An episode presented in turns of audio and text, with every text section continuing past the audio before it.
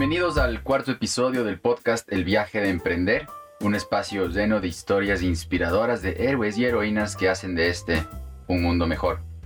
Somos Julián, Francisco y Andrés desde el Business School de la Universidad San Francisco de Quito y hoy te vamos a contar la historia de Natalia Callejas y su emprendimiento Lilarie.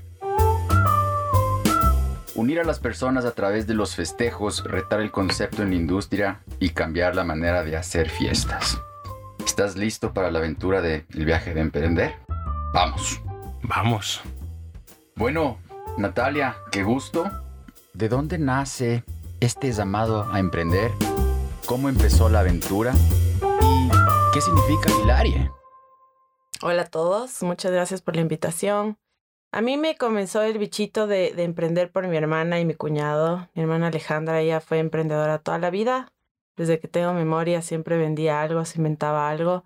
Y mi hermana Paula también, toda la vida emprendedora. Las dos nunca han trabajado para nadie. Me pareció súper chévere verles tan emocionadas con todos los retos que conlleva. Ellas son bastante mayores a mí, 10 años y 15 años mayores a mí. Entonces siempre fue como una inspiración eso. Y la universidad también cuando comencé a estudiar marketing y administración de empresas, esta universidad tiene ese tema de que te mete el bichito del emprendimiento. Y siempre fue algo que me emocionó.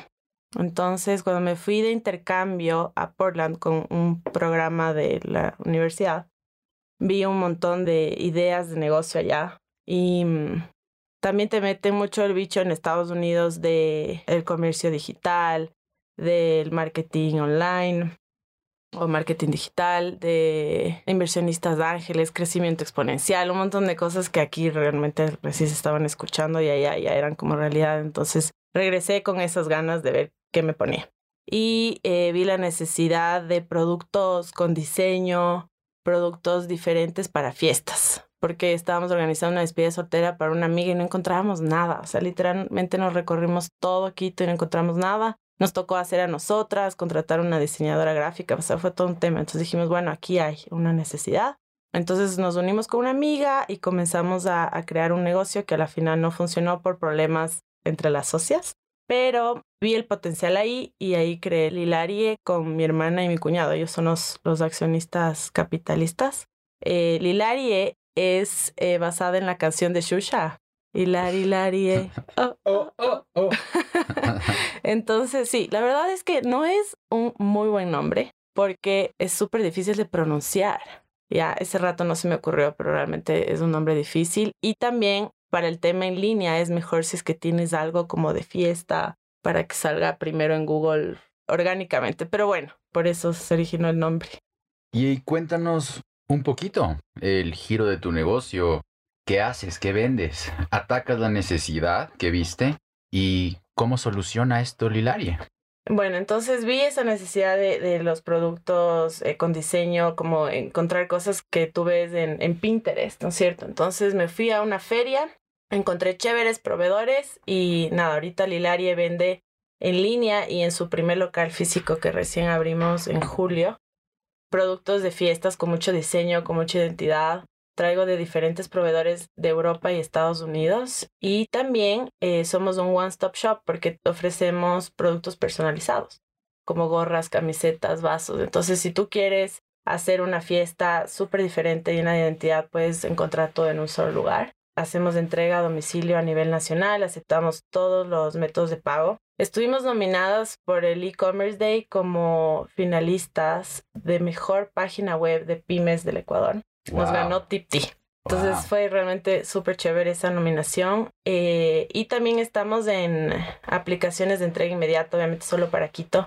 En Uber Eats, Tipti, Rappi, estábamos en pedidos ya, pero al momento no salimos. Obviamente eh, solucionamos la necesidad de productos diferentes con identidad para que hagas fiestas chéveres, que, que sean interesteables pero eh, también queríamos atacar la comodidad. O sea, las mujeres tenemos un montón de cosas que hacer todos los días, además del trabajo, los hijos, si es que tienes hijos o quieres irte al gimnasio, quieres ver una película en Netflix, no quieres estar en el tráfico de Quito buscando las cosas para tu fiesta. Nosotros solucionamos eso. Entonces estamos a un clic. Nuestro eslogan es tu fiesta a un clic. Estamos en página web, entregamos en 24 horas en Quito, 48 horas a nivel nacional, menos Galápagos, obviamente. Y en las aplicaciones, 30 minutos los productos. Entonces, si es que te olvidaste, no tienes que salir corriendo a buscar los productos, sino que te llegan en 30 minutos. Eso ha sido como nuestro objetivo, ofrecer productos súper chéveres de forma fácil. Perfecto, lindísimo. Y te revisé en la página web y veo que tienes una variedad impresionante, ¿no? Tienes desde niños, despedida de solteros, personalizables, ahora Halloween que debe ser una parte importante de tu negocio. Sí. Pero Natalia, trasladémonos cuando ibas a empezar el negocio. Tienes la idea de Portland, vienes al Ecuador, quieres hacer una fiesta, ves la necesidad, te separas o hay, hay, distancia entre los socios. ¿Qué pasó en ese momento? ¿Qué te ayudó a saltar la quebrada del miedo? Bueno, con mi anterior socia, que era un negocio muy parecido, solo que con otro nombre, probamos, ¿no? O sea, literalmente nos fuimos a Estados Unidos, compramos una maleta de productos y venimos a vender acá en redes sociales. Y vimos que había el mercado. Ahí hicimos la página web que la hice yo en Wix. Comenzamos con DataFast por el teléfono, cosas así, ¿no? Y vimos que había esa necesidad, entonces eh, conseguimos un inversionista, nos puso la plata. El problema ahí fue que nosotras dos no teníamos eh, la misma ética de trabajo, no teníamos los mismos valores ni la visión de dónde queríamos que llegue el, el negocio. Yo priorizaba el crecimiento y ella priorizaba la rentabilidad. Aunque la rentabilidad es algo muy importante en el negocio, si es que no le reinviertes, si es que no le metes la plata que necesita para crecer, va a crecer orgánicamente y muy despacio. Y para mí eso no era una opción.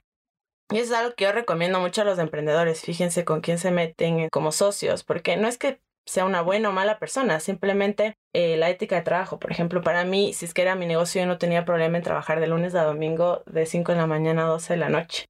Pero para mi socia sí, ella quería trabajar de 8 a 5 y ahí está. Eso es realmente un problema, que no está mal, si es que tú quieres trabajar de 8 a 5 está bien, tienes prioridades en tu vida. Pero es algo que se tiene que conversar desde el comienzo porque a mí sí me molestaba. Yo sí quería dedicarle el tiempo y las ganas para crecer rápido y mm, entonces ahí fue un problema. Entonces obviamente ahí se acabó el negocio. Pero como vimos el potencial y estábamos creciendo, eh, yo conseguí otros socios, abrí otro negocio que ahora es Lilarie. Lo hice de una forma mucho más seria, o sea, ya me fui a una feria, conseguí los proveedores, importé por aduanas, eh, pagando todos los impuestos, etcétera, y mm, hice una página web mucho más robusta, sistema de inventario, sistema de facturación, o sea, todo eh, bien hecho. Y ahí estoy, ahí vamos creciendo.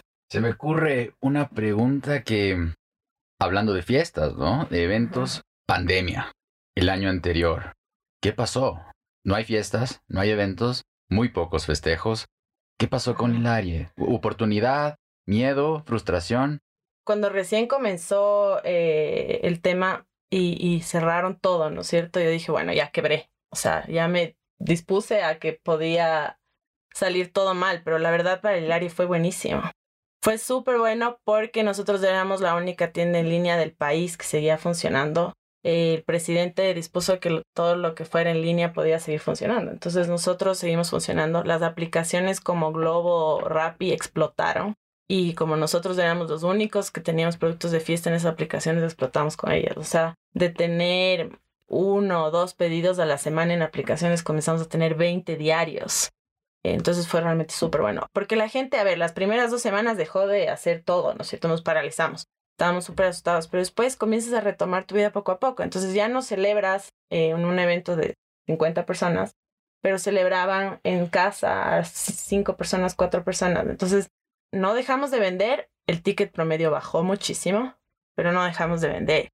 Y más bien subieron los tickets muchísimo. Entonces fue súper bueno para nosotros. Conseguí levantar un poco más de capital. Hicimos un montón de publicidad digital, contraté una agencia, contraté unas relaciones públicas, eh, hicimos una campaña con influencers, hicimos un montón de cosas con Globo, que ahora es pedidos ya, y estábamos súper contentos. Entonces lo que decíamos es, ojalá se mantenga el nivel de consumo en línea y que cuando ya se vuelvan las cosas a la normalidad, suba el ticket promedio. Pero no, no fue el caso. Mucha de la gente que pedía en línea sigue pidiendo en línea, pero mucha de la gente solo lo hacía porque tenía que hacerlo, como que no tenía otra opción. Por eso nos abrimos el local físico para atacar ese sector del mercado que no está dispuesto a comprar en línea, que le gustan ver las cosas. Aunque es increíble, aunque en otros países es algo que se da desde hace muchísimos años, ¿no? Comprar en línea, comprar en aplicaciones. Aquí a unos nos cuesta. Y eso que Quito tiene muchísimo tráfico. Por ejemplo, Quito, sé que Guayaquil también. Las distancias que tienes que recorrer no son tan grandes, pero te demoras muchísimo. Entonces uno diría, bueno, ¿quieres mejorar eso? aprovechar mejor tu tiempo, quedarte en casa con tus hijos o irte al cine o lo que sea y comprar en línea, pero no.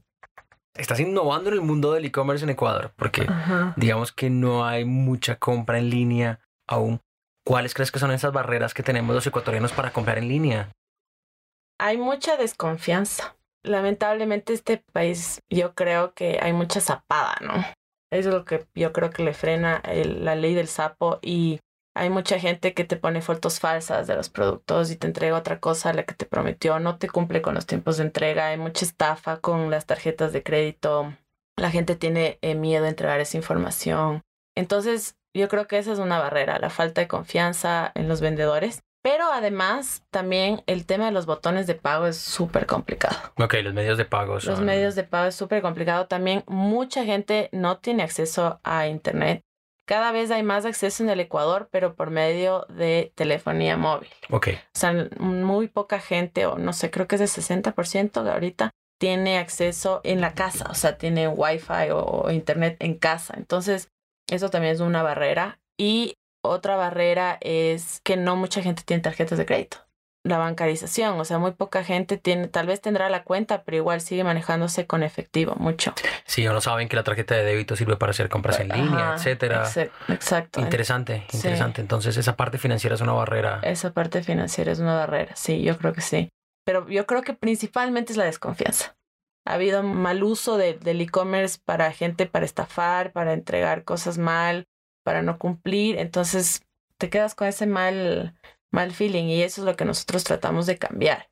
Somos súper formales. Yo siempre estaba enamorada de, del e-commerce desde siempre. Yo soy de las que siempre hago todo lo que puedo comprar, lo compro en, línea. O sea, hasta un lápiz. Si es que puedo comprarlo en línea, lo hago porque te ahorra una cantidad de tiempo y tal vez gastarás un poquito más por el envío. Vale la pena. O sea, te ahorras un montón de tiempo en el carro. Entonces, bueno, yo sí creo que nosotros hemos sido de los que, si es que decimos 48 horas, te llegan 48 horas. Si es que no, te devolvemos la plata y te damos ese mismo, ese mismo eh, monto para una futura compra. Atención al cliente al 100. Siempre va a haber algún problema, pero hemos tratado de que nuestros clientes se queden felices y que confíen, porque eso ayuda al, al ecosistema en general, que la gente confíe en el comercio. Y hablando del ecosistema, ¿cuáles son esas oportunidades que tú ves de ser emprendedor en Ecuador? A ver, la verdad, ser emprendedor en Ecuador es de berracos. O sea, es de berracos porque es bien difícil. O sea, en general el ecosistema no ayuda mucho. Pero lo que sí hay en Ecuador es las oportunidades de negocios que en otros países ya están consolidadas, ya se ven que funcionan. Aquí aún existen. Entonces no necesitas invertirte el agua tibia, literalmente, sino que puedes crear algo que ya afuera existe acá mucho más fácilmente. Pero yo creo que es de berracos, o sea, no hay mucho apoyo del gobierno, no hay mucho apoyo en temas de impuestos, no hay mucho apoyo en, en temas de importación, de exportación. O sea, realmente es, que estás tú ahí solo y con la gente que te apoye, pero por el lado de gobierno, no, no tienes mucho apoyo. ¿Y cómo hace, Hilarie? Hablaste de la ética, de la moral tuya, personal. ¿Cómo traspasas tú esos valores, esa ética que tú tienes como persona a tu negocio y que eso reciban los clientes como parte de tu propuesta de valor. ¿Cuál es tu propuesta de valor? Nuestra propuesta de valor es la organización de fiestas increíbles fácilmente.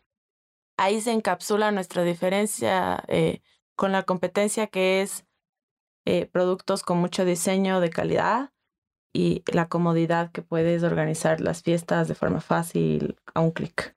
Entonces, en el parte ética que tú me decías, nosotros facturamos siempre, así compres un chicle, facturamos. O sea, los precios que damos es el mismo precio con tarjeta de crédito efectivo. O sea, no es que pagas con tarjeta de crédito 10% más, pagamos lo justo y con factura a todos nuestros proveedores, afiliamos a, a los empleados.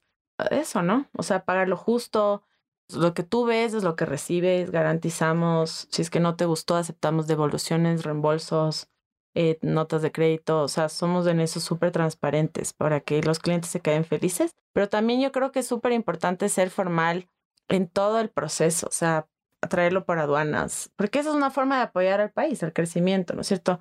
Eh, hacerlo con factura. Hay tanta informalidad, hay empresas enormes que venden sin factura, que a mí en verdad me molesta, o sea, ah, es que si quieres factura 12% más, ¿cómo así?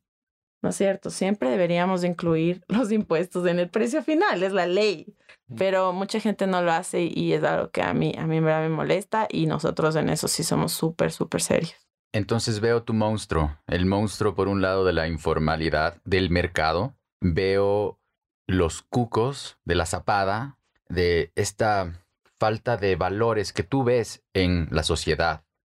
En ese sentido, ¿cómo has hecho para posicionar a Hilarie como la empresa seria, formal, que de verdad te entrega tu fiesta personalizada a un clic? ¿Cómo hiciste para que te conozcan y sepan lo formal que eres? Bueno, sobre el tema de eh, formal, nosotros tenemos la política de devoluciones y reembolsos para que la gente sienta ese respaldo que garantizamos nuestros productos. Pero la verdad es que tal vez deberíamos comunicar más el tema de que nosotros somos súper formales en el otro sentido, ¿no? En el que facturamos, en el que, o sea, el precio que ves es el precio final, que somos moralmente correctos con nuestros empleados o con nuestros proveedores, les pagamos inmediatamente, no les tenemos ahí colgados con el pago años, como mucha gente se apalanca de sus proveedores está bien apalancarse por un tiempo, ¿no? Con la negociación que hagas con ellos, pero si tú prometes pagar en tal día, les pagas. O sea, no, no les puedes tener. Hay gente que quiebra a otra gente por falta de pago, ¿no? Tal vez así deberíamos comunicar más, pero yo creo que la gente que ya nos ha comprado sabe que somos gente seria. Eh, bueno, eso está en nuestra página web, en nuestras políticas, pero tienes, deberíamos comunicarlo más. Y ahora que topas el tema de la gente que ya te compra, los clientes, ¿Cómo ha sido encontrar a estos clientes? ¿Cómo les encuentras? ¿Dónde están? ¿Qué haces para llegar a ellos? Marketing digital, redes sociales, Google AdWords, content marketing, o sea, tenemos un blog. ¿Qué más? Bueno, word of mouth, o sea, nosotros nos enfocamos mucho en el paquete, tenemos unos lindos stickers, mandamos una notita de agradecimiento, damos un regalo por ciertos montos de compra, envío gratis por ciertos otros. Entonces, tratamos de que la gente esté tan contenta que nos recomiende todo el tiempo. Eh, creo que esa es la forma más certera, porque el costo de adquirir un cliente nuevo es alto. Entonces, que esos mismos clientes te repliquen es súper importante. Obviamente, en el caso ideal, también haría publicidad eh, clásica, o sea, unas vallas o algo así. Pero ahorita, obviamente, lo mejor para un emprendimiento siempre va a ser el marketing digital, porque es lo más barato y sabes a quién apuntas, ¿no? Entonces así hemos hecho. Bueno, también pagué relaciones públicas, una, una chica que me ayudó mucho en relaciones públicas, en entrevistas en televisión, en radio, cosas así, eh, que eso también me ayudó bastante, pero yo creo que principalmente en marketing digital. Maravilloso. Nats, has contado un poco la historia de cómo ha crecido el Ariege. Y bueno, nos contaste, de, pasamos de, de, ser en línea a ahora tener un local físico y que estás creciendo y escucho que nos cuentas que ya estás importando directamente y que estás viviendo este, este mundo del comercio internacional. ¿Cuáles son los, los desafíos que estás viviendo ahorita? ¿Cuáles son los desafíos que vive en este momento Hilarie? ¿Dónde están ahorita? Bueno, ahorita, ahorita, como yo creo que muchos emprendimientos y en general las empresas, el flujo de caja es un problema, ¿no? manejar bien ese tema del flujo de caja es algo que le cuesta a mucha gente, ¿no? Que se haga efectivo los pagos cuando tú tienes que pagar, etcétera, etcétera. Pero bueno, es un tema aparte. Pero es algo que les recomiendo mucho a los emprendedores que pongan atención desde el comienzo en el flujo de caja. Pero ahorita hay un tema derivado de la pandemia con el comercio internacional, con los fletes, eh, por el tema de que China tuvo que cerrar las fábricas y los puertos por mucho tiempo, ¿no? y por eso se retrasaron mucho los pedidos y los envíos de esos pedidos a nivel internacional. Es increíble cómo nosotros dependemos de China y de Asia para todo. Eh, si es que, por ejemplo, yo les compro a proveedores de Estados Unidos y europeos, pero si es que no los producen en China, a los productos, también la materia prima que usan para producir los productos viene de China. Entonces, por ejemplo, nuestros proveedores que son enormes, tendrán 80 mil productos en su catálogo. Ahorita tienen disponibles en stock 10 mil.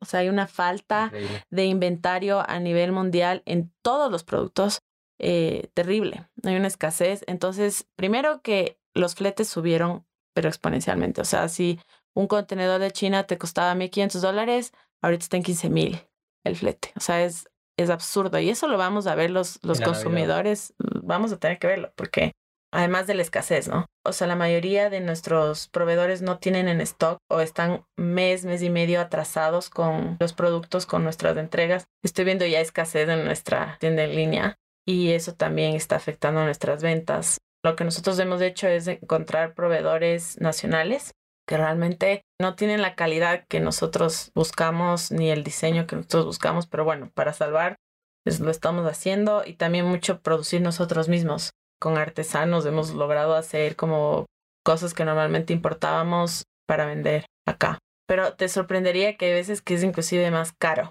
producir aquí que importar. Es una locura eso, ¿no? Quizás por la escala, claro. Sí, por la escala, sí, debe ser. Entonces, bueno, así es como nos hemos adaptado, pero eso se viene tenaz, o sea, está tenaz este año y el próximo año creo que va a ser peor, porque siguen represados todo. Inclusive hablando con mi hermana, que ya vive en Las Vegas y maneja un negocio allá, me dice que la gente está trabajando en menos horas y también hay menor cantidad de personal.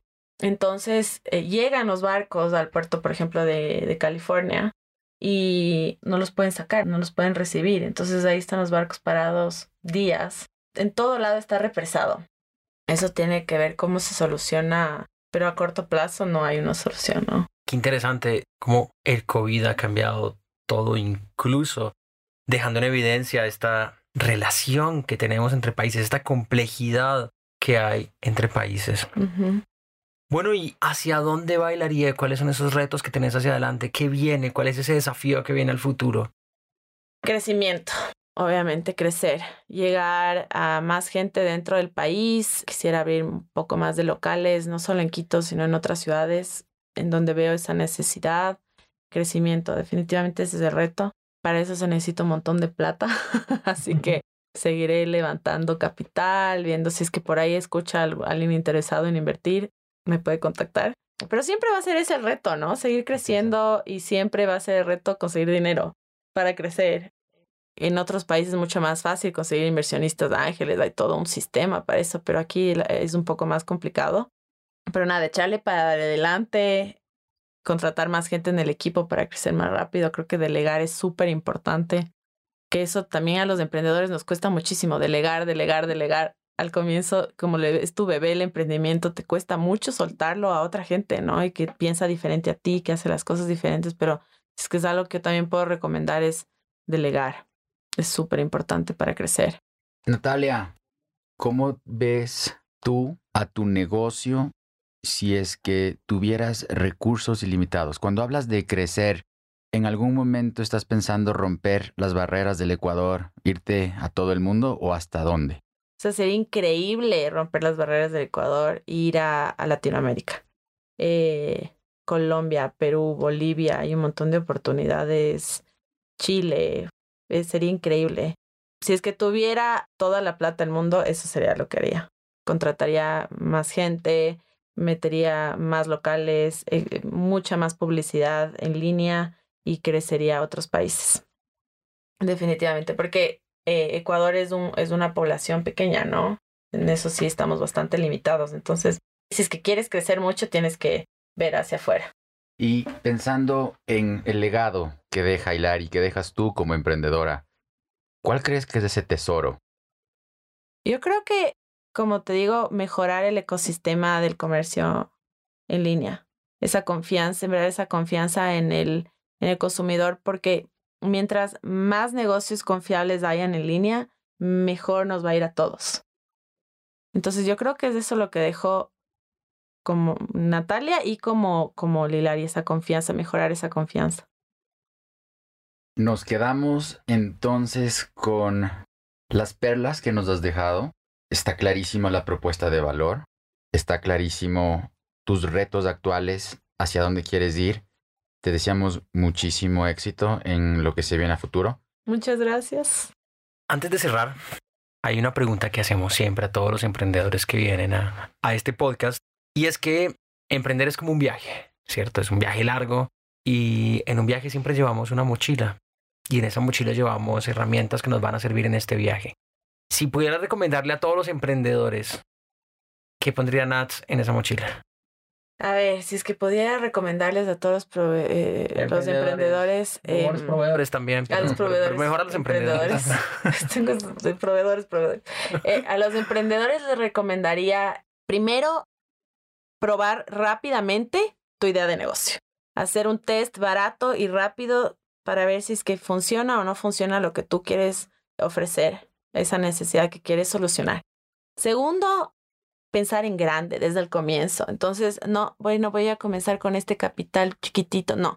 ¿Qué es lo que necesito para que este negocio crezca y se posicione lo más rápido posible?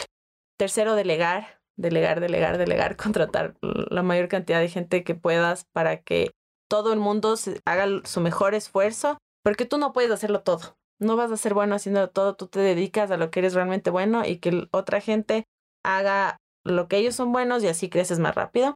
Y si es que te vas a asociar, ver que tú compartas la misma visión, ética de trabajo, eh, valores con tus socios. Y finalmente, que es algo, creo que lo más importante, ver tu propósito. O sea, cuál es tu propuesta de valor, cómo vas a cambiar el mundo con esa propuesta o cambiar, eh, solucionar esa necesidad con esa propuesta. Porque obviamente si es que tú no tienes una propuesta de valor, no tienes un propósito claro, va a ser muy difícil que la gente te vea como una solución, te vea como algo, algo que necesitan, ¿no? Ya ahorita hay tanto, tantos emprendimientos, tantos negocios, hay tantas posibilidades que si es que tú no te diferencias es muy difícil, es muy difícil sobresalir. Así que eso creo que es lo más importante. Qué lindo, qué lindo, nos dejas unos tesoros realmente muy valiosos de tu experiencia y de ti como emprendedora. El viaje de emprender es una serie de podcasts inspirados en el monomito de El viaje del héroe de Joseph Campbell. Te regalamos historias que buscan visibilizar heroínas y héroes que han iniciado sus aventuras buscando un tesoro para transformar su comunidad y el mundo. Agradecemos a Natalia por supuesto, a Sebastián Ojeda en los controles, a Radio Cocoa, a Luis Paredes, alumni y el Business School de la Universidad San Francisco de Quito por permitir que este proyecto sea posible. No se olviden de compartir estas historias para inspirar a otros. Síganos en nuestras redes. Esperamos conectar contigo en nuestro próximo episodio. Mientras tanto, hasta la próxima. Gracias. Gracias.